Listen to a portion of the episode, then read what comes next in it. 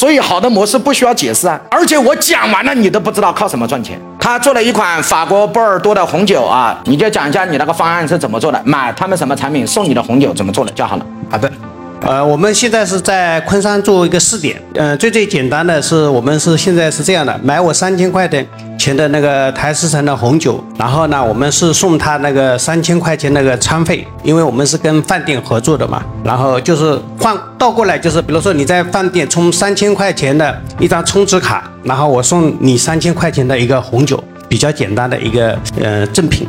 模型其实这个模式是不是和百业可以相配合？对，我们的成本可以就是如果跟任何行业，我们的成本可以控制在的百分之十五。其实呢，它最好的是我给他推荐一个项目，在这个项目上升级版，就是叫我家的酒柜。酒柜呢，只需要交一千九百九十九块钱的保证金押金，然后就给你家配一个酒柜，酒柜里面放十二支红酒，就免费放在你们家。你喝了，我再来给你结算；你不喝就不结算。酒柜哪一天不用了，退给我就行了。然后我把定金什么告诉我。退给你，没有是啊，所以好的模式不需要解释啊，而且我讲完了你都不知道靠什么赚钱。红酒最好是在恒温中喝最好的储存的，所以你必须要有自己的一个酒柜啊。以后慢慢的家庭起来了，你配一个红酒的酒柜啊，恒温的酒柜啊，然后你把红酒放在里面呢。有客人就喝，或者自己跟老婆两个人，或者跟跟老公两个人，对吧？坐在家里的喝点红酒也很好啊。我家的酒柜，记住不是卖酒柜，是一个项目。你一定要知道，王聪跟别的老师最大的区别就是我不想卖产品，对我一直都在卖人。